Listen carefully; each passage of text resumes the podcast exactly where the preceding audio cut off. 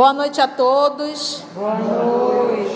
Hoje, 7 de fevereiro de 2020, nós estamos reunidos para estudarmos a obra 50 anos depois. Nós estamos, vamos iniciar hoje o capítulo 2, intitulado Um anjo e um filósofo. Falando aqui já esse anjo seria a nossa querida Célia, o filósofo já vai falar ou do pai, do avô dela ou do escravo na história. Vamos ver o que, que o, o capítulo vai nos apresentar. É, é, sempre bom recordar os personagens. Então a gente vai sempre estar tá lembrando os personagens para fixar.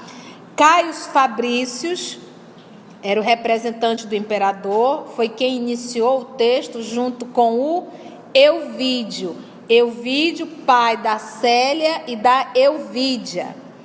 Alba Lucínia é a esposa de Euvídio. Lólio Úrbico é o prefeito, que hoje nós vamos conhecer um pouco a situação do prefeito.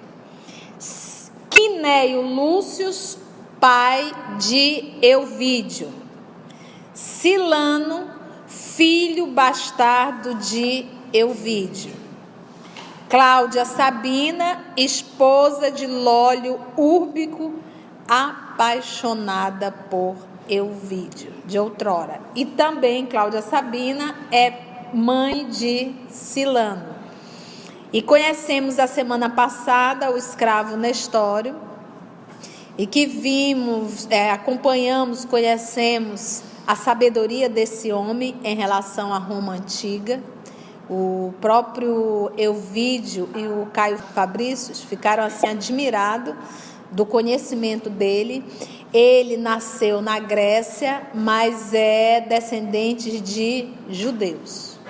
Então, conhecemos um pouquinho do nosso querido escravo Nestório, que é a reencarnação de Emmanuel, e que foi contratado, vamos dizer assim, trazido para ser professor, muito culto para ensinar as meninas, a Célia e a Euvídia.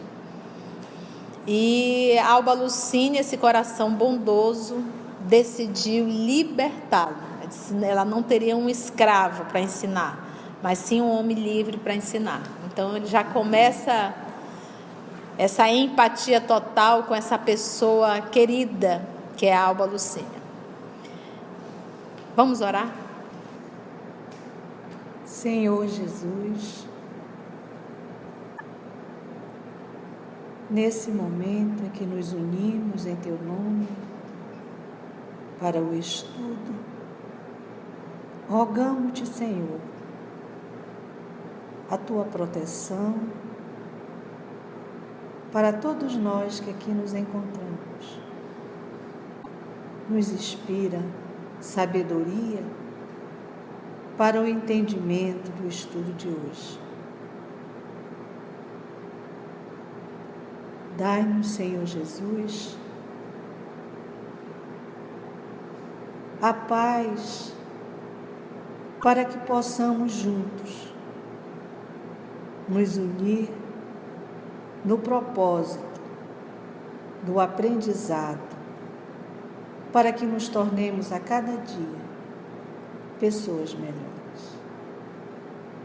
É em teu nome, Senhor, que aqui nos encontramos e agradecidos estamos por esta oportunidade. Vamos lá então, um anjo e um filósofo. O palácio residencial do prefeito Lólio, ele foi prefeito de 139 a 142. Lólio Úrbico estava situado em uma das mais belas eminências né, da colina em que se erguia o Capitólio. Então, rapidamente, só para a gente ter uma ideia. Capitólio era uma das sete colinas de Roma, né, cada colina com o seu, as suas características e o seu propósito. Eram sete, então nós tínhamos o Capitólio, Quirinale, Viminale, Esquilino. O Esquilino era, era o dos pobres, né? Ficava ali em torno o povo pobre. Esquilino, Célio, Aventino e Palatino. Era o nome das sete colinas de Roma. Então, o palácio residencial do prefeito, para nós que estamos estudando o livro há dois mil anos na segunda-feira, lá cita qual a colina que o senador mora. Então, era, meio que uma divisão, hierarquia mesmo, condição social. O palácio residencial do prefeito Lólio Úrbico estava situado em uma das mais belas eminências de, da colina em que se erguia o Capitólio. A fortuna do seu dono era das mais opulentas da cidade. Será que o homem tinha poder? E a sua situação política era das mais invejáveis, pelo prestígio e respectivos privilégios. Embora descendente de antigas famílias do patriciado, não recebera vultosa herança dos antepassados mais ilustres. E, todavia, bem cedo o imperador tomara-o a seu cuidado. Então, não sei o que, que rolou, o que, que o Emmanuel quis dizer, mas os dois eram bem chegados. O imperador, Adriano, tinha uma amizade profunda por Lólio. E como era o imperador, na sombra do imperador, ele ficou bem milionário. Mudou. Quantas pessoas não se aproximam de algumas pessoas que estão no poder e se beneficiam bastante disso? Essa novela é antiga. Dele fizera o imperador, fez de Lólio, a princípio, no início, um tribuno militar cheio de esperanças e perspectivas promissoras para promovê-lo em seguida aos, aos postos mais eminentes. Transformaram-o depois no homem de sua inteira confiança. Eu acho que nós vamos passar realmente, acho que, acho que a, a, o Brasil vai caminhar realmente para o caminho de concursos públicos para cargos dessa altura. Eu acho que nós tínhamos que acabar com essa história de um político ser eleito e ele leva todo o seu grupinho para lá. Um presidente eleito, ele vai indicando cargos importantíssimos, que às vezes a pessoa não tem competência, inclusive. Isso teria que ser concurso, a pessoa tinha que ter competência para isso, não indicação. Enquanto nós estivermos, você vê aqui que há um interesse. Por que o óleo? Então, nesse movimento, ainda essa história se repete. E aí a gente vê essa confusão que tá. Pessoas que se acham donos, donos do serviço público, do setor público, do cargo público. Então, olha só. Transformara-o depois no homem de sua inteira confiança. Fez-lhe doações valiosas em propriedades e títulos de nobreza.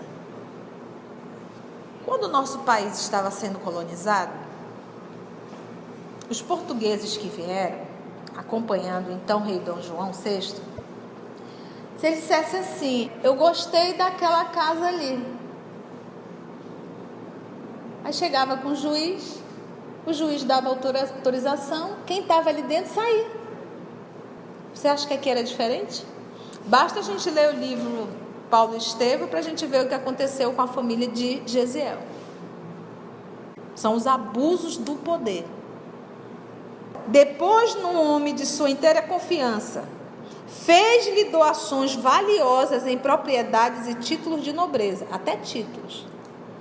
Espantando-se, porém, a aristocracia da cidade ou seja, rolava a maior fofoca. Por que, que Adriano está protegendo tanto Lólio? Aí o que, que espantou? A aristocracia da cidade, quando Adriano lhe recomendou o casamento com Cláudia Sabina. Então, o casamento de Lólio com Cláudia não foi por amor. Foi para atender um pedido de Adriano. Então, você vê que o Lólio não tem personalidade nenhuma. Ele é capacho de Adriano. Então, Adriano manda na vida de Lólio. Então, essa ajuda toda tem um preço bem alto. Porque às vezes é isso, a pessoa te ajuda financeiramente, mas ela quer manipular a tua vida. Então, Adriano lhe recomendou o casamento com Cláudia Sabina. Ela era o quê? Plebeia de talento incomum, raro. Ela era pobre, mas bem inteligente. Agora, como que Adriano conheceu Cláudia, vamos já saber. Cláudia Sabina, plebeia de talento raro e de rara beleza física. Também era uma mulher bonita. Ele não pegou, o Adriano poderia ter pego qualquer mulher do império. Então você vê que ele faz um movimento, tal qual realmente quando você está jogando, ele traz pessoas que se acoplam a ele. Então, para ele ter a Cláudia Sabina, que a gente até brincava, sabida, né? A Cláudia sabida ao lado dele era muito melhor, porque às vezes uma ideia ganha até uma guerra. E a gente vai ver esse movimento da Cláudia Sabina no livro Renúncia, como Susana, o que ela arquitetou para separar Madalena do Cirilo. Cirilo da Vempó. Então, ela na condição de Susana, ou seja, ela já traz isso. Ela é uma pessoa que pensa rápido, que articula, que manipula. E ela conseguiu fazer todo o movimento para que o, o Cirilo viesse a entender que Madalena estaria. Então, olha ela usando a inteligência ainda servindo ao mal.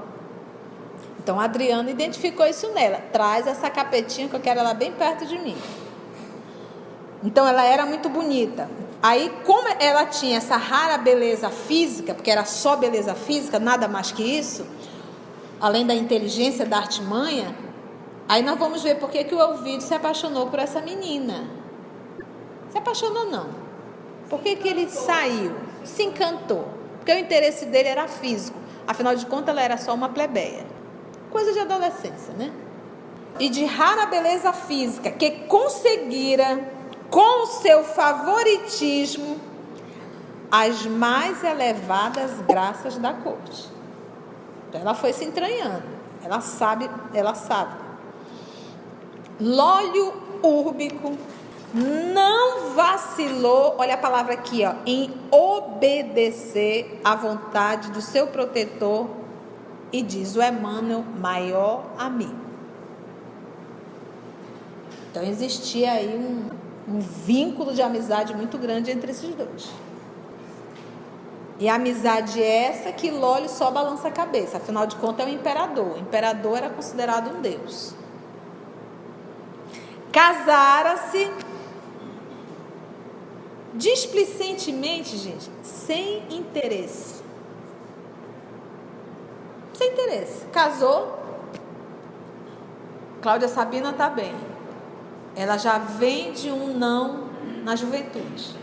De uma gravidez que ela teve que colocar o filho na, na roda dos enjeitados. Um dos piores sentimentos que nós temos dificuldade ainda de lidar é com a rejeição.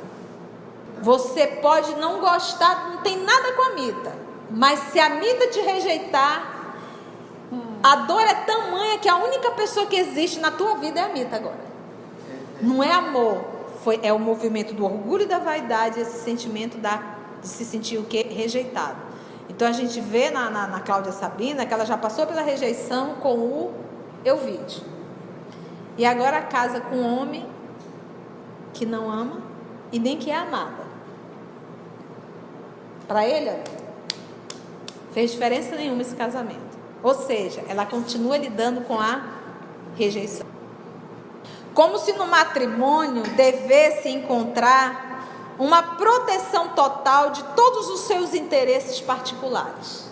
Prosseguindo, todavia, sua vida de aventuras alegres, olha que coisa nobre, né? Prosseguindo, ou seja, ele continuou com a vida de solteiro. Aí o nosso Emmanuel, como escreve muito bem, porque é um espírito nobre, Então ele diz: Todavia, em sua vida de aventuras alegres, nas diversas campanhas de sua autoridade militar, fosse na capital do império ou nas cidades de suas províncias numerosas, ou seja, todo mundo do reinado do império sabia que Lólio Úrbico não estava nem aí para Cláudia Sabina e que ele pegava geral.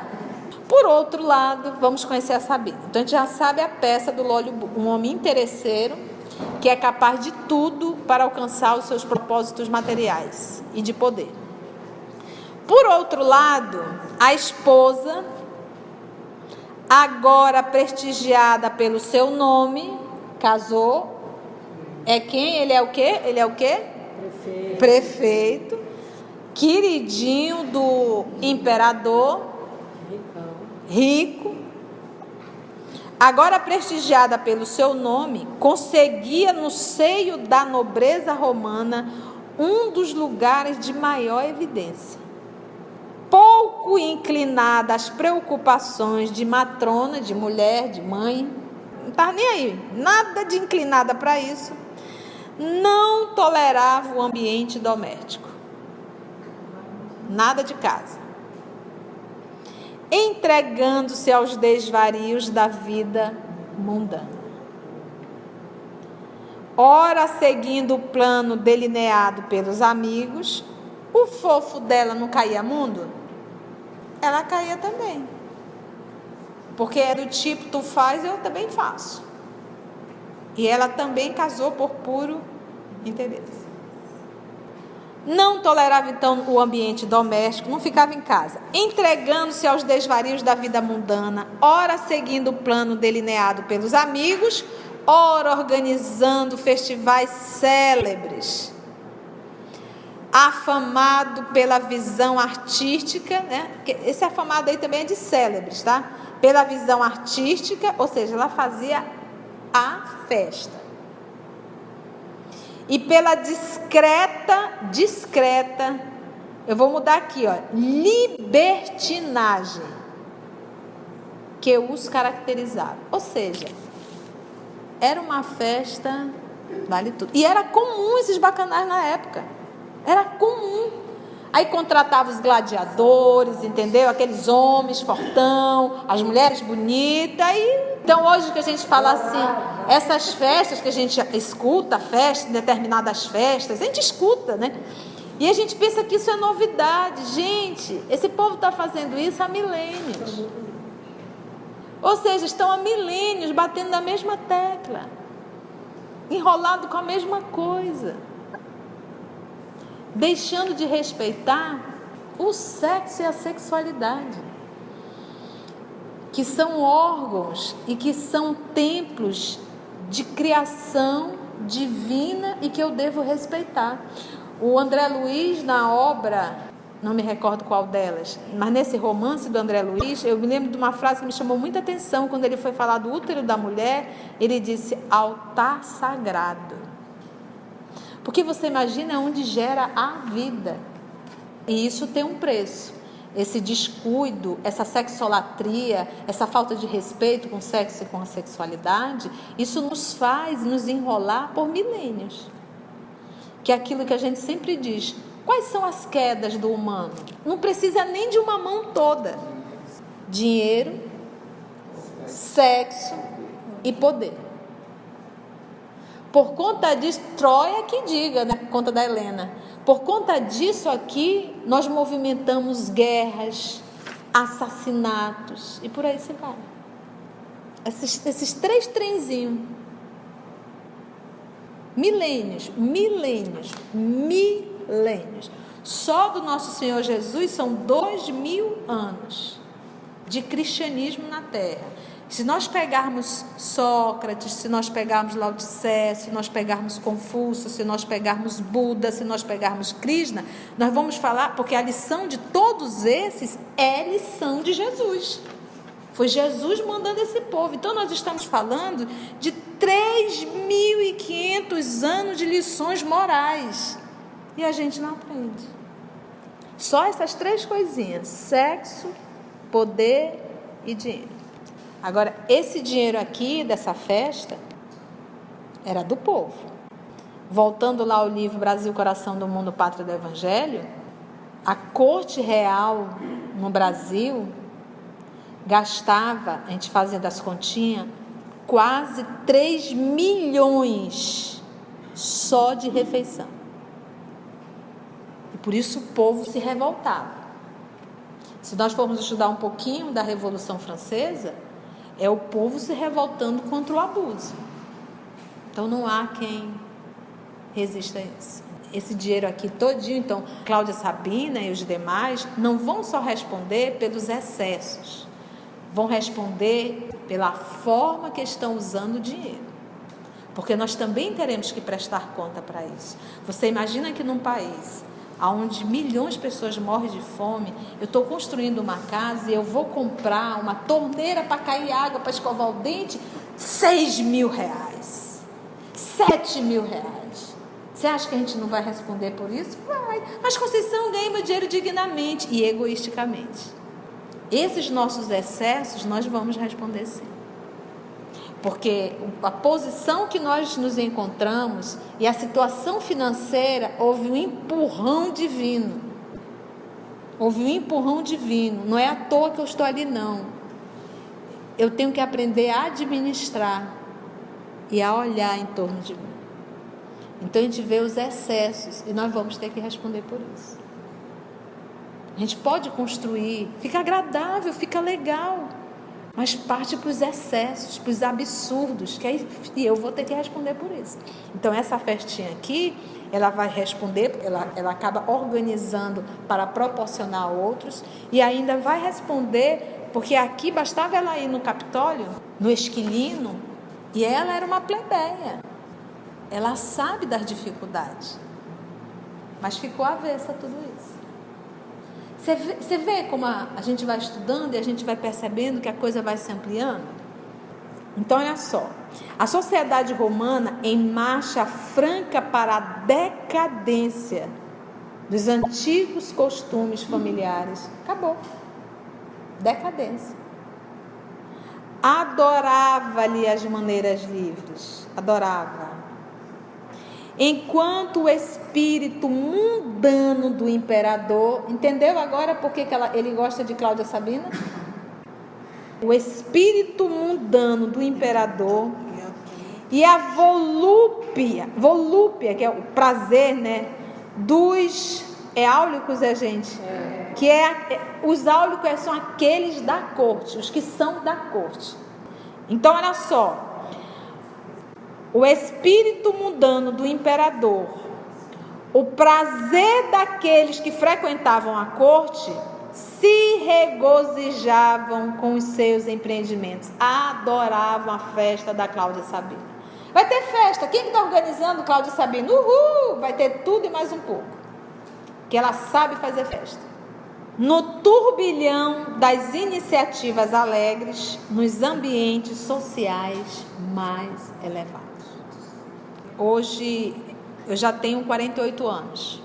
Na nossa época, quando a gente já vai envelhecendo, a gente já diz na nossa época, né? Nós íamos para a festa de 15 anos e eu me lembro que a gente dançava valsa, que cada mocinha vestidinha de rosa tinha uma florzinha com uma vela no meio, né? E a gente dançava, ia dando, e a moça dos 15 anos ia juntar aquele buquê todo, e era aquela coisa mais fofa do mundo, e todo mundo ali no salão.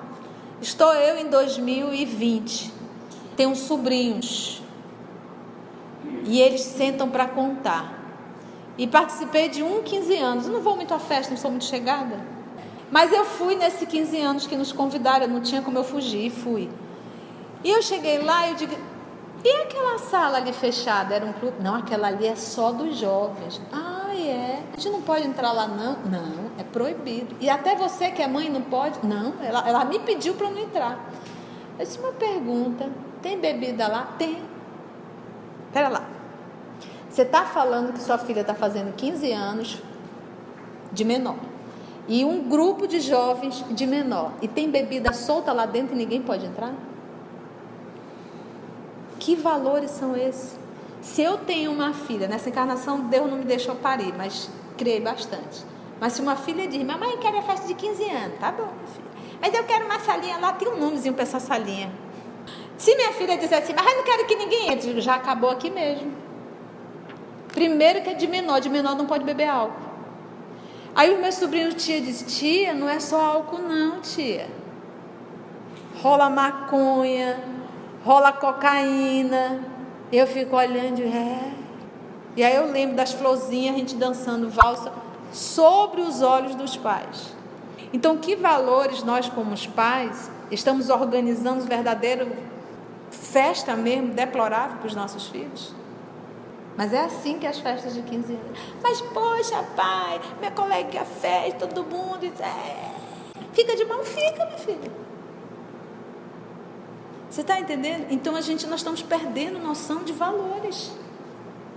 Minha sobrinha teve, a Jennifer, mas não teve nada disso. Um salão só e ela nem pediu. Graças a Deus, uma menina cabeça legal. Primeiro namorado agora, com 19 anos. Está fazendo faculdade, tranquilo. Ainda me fez o favor de arrumar um suíço, porque é o sobrinho do meu cunhado.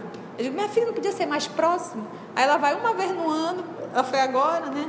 Voltou. Você está entendendo uma coisa dessa? Tranquilo. Mas você se submeter aos caprichos de um adolescente e ainda colocar bebida à vontade. Eu uma vez conversei com um jovem que ele saiu em coma. A mãe teve que buscar em coma de uma festa de 15 anos, coma alcoólico. E tu acha que é só um? Todas as festas de 15 anos tem um jovem, ou dois, ou três nessa situação. Então, que moral é essa, né? Então, só um, uma observação que a gente tem feito com os nossos jovens. Então, Cláudia Sabina era essa criatura desse espírito bem malicioso, depravado.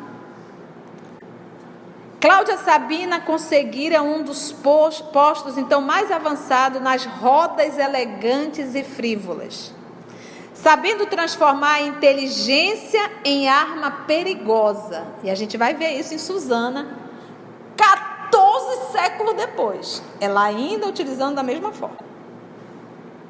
Valia-se da sua posição para aumentar cada vez mais o próprio prestígio, elevando as culminâncias do meio em que vivia, ponto mais alto.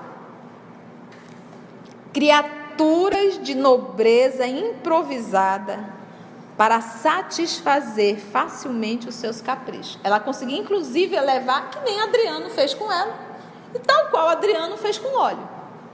Ela também fazia isso, para atender os seus caprichos. Eu te dou isso, eu te dou isso, faz isso. Nós vamos conhecer Cláudia Sabina. Assim que, em torno de seus preciosos dotes de beleza física, olha aqui, ó, borboleteavam todas as atenções e todos os desvelos. Se Sabina perdeu o poder, tudo isso ela perderia, porque ela não tem amigos, ela tem interesseiros. Entardece. No elegante palácio, próximo do templo de Júpiter Capitolino, quem quiser anotar, Júpiter era o rei dos deuses na mitologia romana. O rei dos deuses. A ele e a Minerva e Juno, que era a tríade do Capitolino, dedicaram o mais imponente templo do Capitólio. Por isto era também chamado o Templo de Júpiter Capitolino. Então era um templo assim espetacular. No elegante palácio, então, próximo do templo de Júpiter Capitolino, ou seja, a pessoa morava assim, como se fosse assim, num bairro nobrilíssimo, próximos assim de um templo. Você imagina o que, que, que era isso, né? No elegante palácio, próximo do templo de Júpiter Capitolino, paira um ambiente pesado de solidão e quietude. Recostada num divã do terraço, vamos encontrar Cláudia Sabina em palestra reservada com certa mulher do povo em atitudes de grande intimidade. Então vamos ver agora. Agora, olha só. O Emmanuel, quando ele escreve, gente, ele não está enfeitando.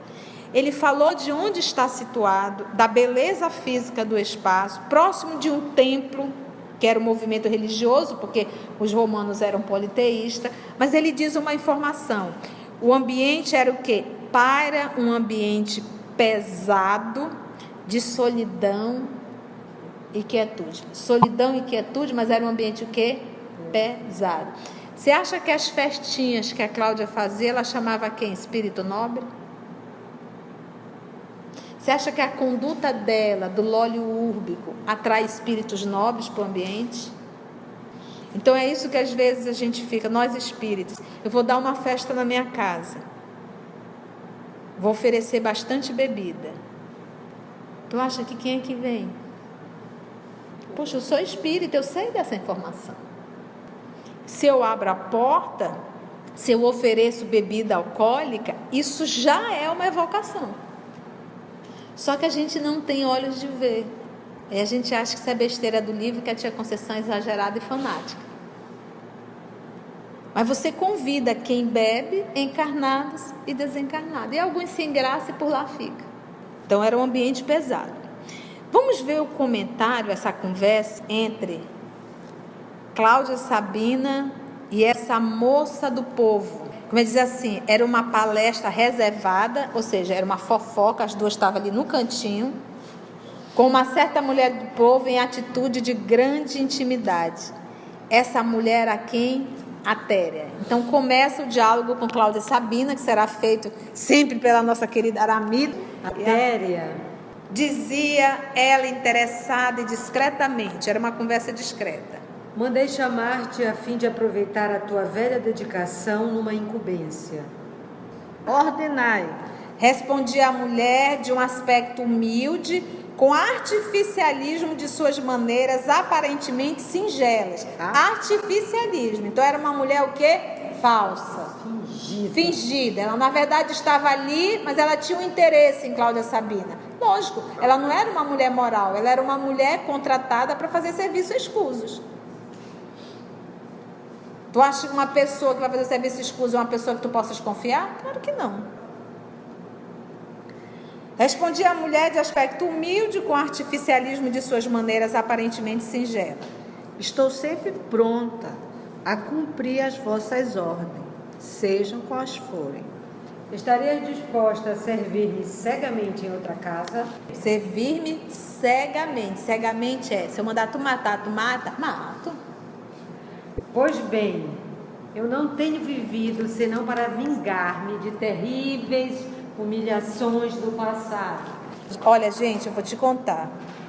Eu não tenho vivido senão para vingar-me de terríveis humilhações do passado. De quem que ela está falando? Eu vi de Lúcio, traidor. Então, olha só, aí ainda há pouco nós estudamos no Evangelho. O que, que é o perdão? O perdão é ir lá e abraçar o Elvídio? Não. Não. Para o nível nosso, o perdão que a Cláudia Sabina deveria dar é não perseguir, não desejar mal e se alegrar com a esposa que ele tem.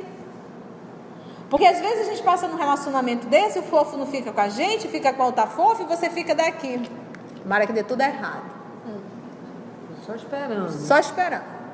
Porque ela não serve para ele e fica torcendo com a desgraça alheia. Não, secando. Secando. Então, esse movimento do perdão é não deseja o mal, não retribui o mal e não fica cultivando ódio. Acabou. É só isso. Cláudia Sabina, não. O motivo dela viver é vingar-se da humilhação do passado. Senhora, lembro-me das vossas amarguras no seio da plebe. Ainda bem que conheces os meus sofrimentos. Escuta.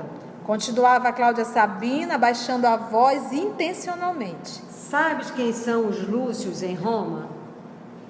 Quem não conhece o velho Quinéio, senhora?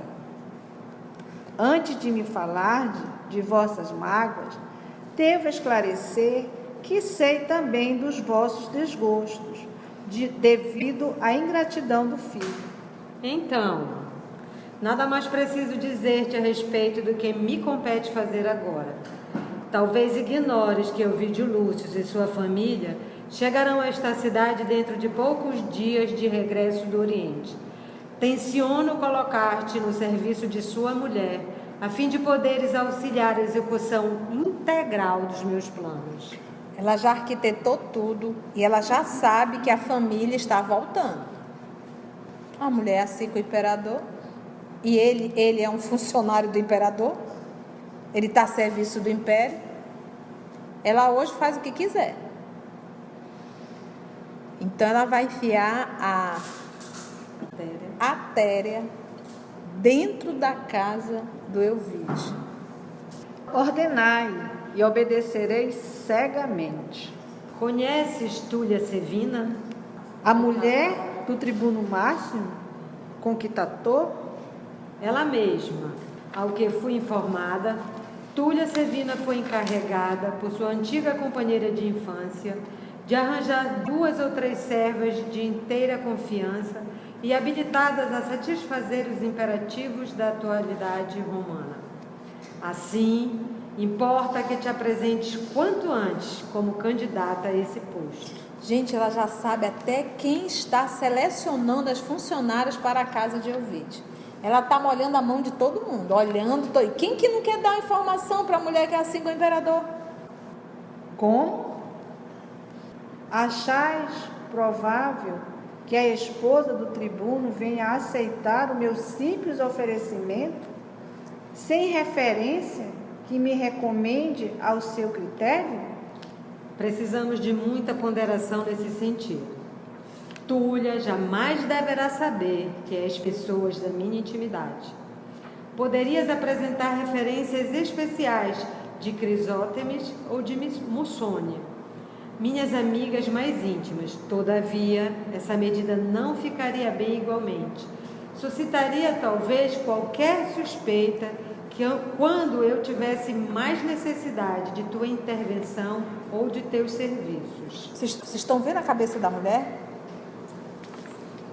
Ela, ela é ardilosa, ela pensa em tudo. E por quê? Porque ela sabe que todo o império conhece a história dela com Elvide. Todo mundo conhece o passado dela. Ninguém toca mais no assunto. Se ela fosse uma pobretona, eles estariam sempre tocando no assunto. Mas é esposa do governador, então virou a mulher perfeita. Que fazermos então?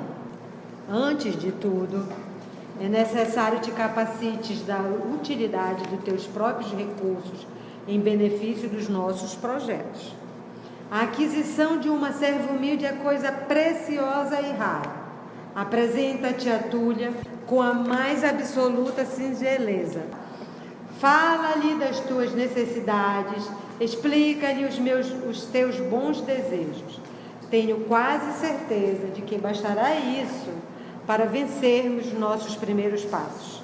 Em seguida, conforme espero, serás admitida no ambiente doméstico de Alba Lucinha, a usurpadora da minha ventura.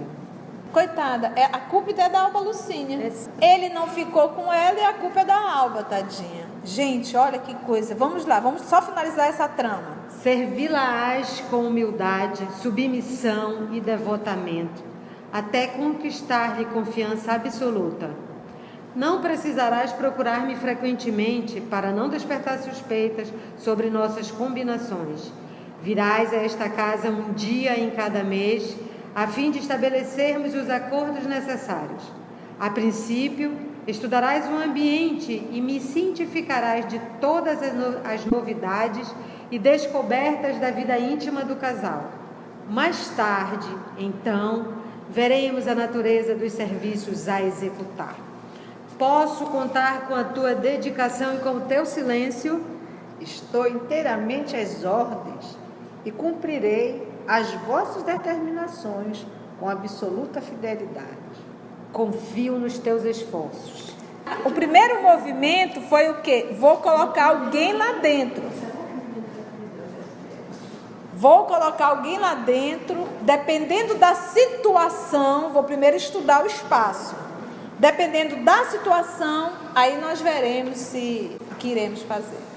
Essa é Cláudia Sabe. Então, um abraço a quem está acompanhando o nosso estudo pelo canal do YouTube, né? A gente recebe várias pessoas queridas aí pelo, pelos corredores das instituições espíritas, mostrando da alegria desse trabalho. E, orem para que o grupo que está à frente desse trabalho possa continuar, porque o trabalho é do nosso Senhor Jesus, e para que a gente possa continuar, que todos eles possam continuar. Vamos fazer a nossa prece de encerramento. Amado Mestre Jesus, é com tanta alegria, Senhor, que te agradecemos a oportunidade de cada semana, de cada estudo, de cada recarga das energias, este ambiente de tanta paz e serenidade. Não te pedimos, Senhor, jamais nos absolva dos pecados ou nos libere dos obstáculos a serem vencidos, mas com os teus ensinamentos e com a tua permissão para que o nosso anjo guardião e que os nossos amigos do plano espiritual possam sempre estar conosco e que possamos estar sempre em sintonia para escutá-los, para receber suas intuições e bons conselhos. Nos alegramos percebendo o quanto aprendemos e o quanto mudamos no nosso dia a dia com estas breves horas de estudo. Que possamos ser a luz no fim do túnel, a palavra amiga, o ombro carinhoso, o conselheiro verdadeiro de todos aqueles corações que tu colocares no nosso caminho, para que possamos igualmente distribuir, as bênçãos que recebemos aqui. Ampara e guarda todos os corações que não puderem estar presentes, para que na próxima semana estejamos reunidos novamente.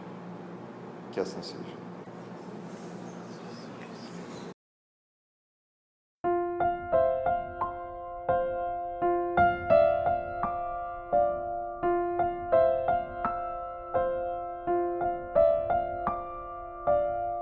Trabalho do Cristo, ele é sempre coletivo, ele não é individual, não está centralizado sobre a cabeça de um. Somos o EOS, esse grupo que Jesus foi construindo ao longo dos anos. E estamos nós aqui estudando e tendo a alegria de poder compartilhar com todos vocês.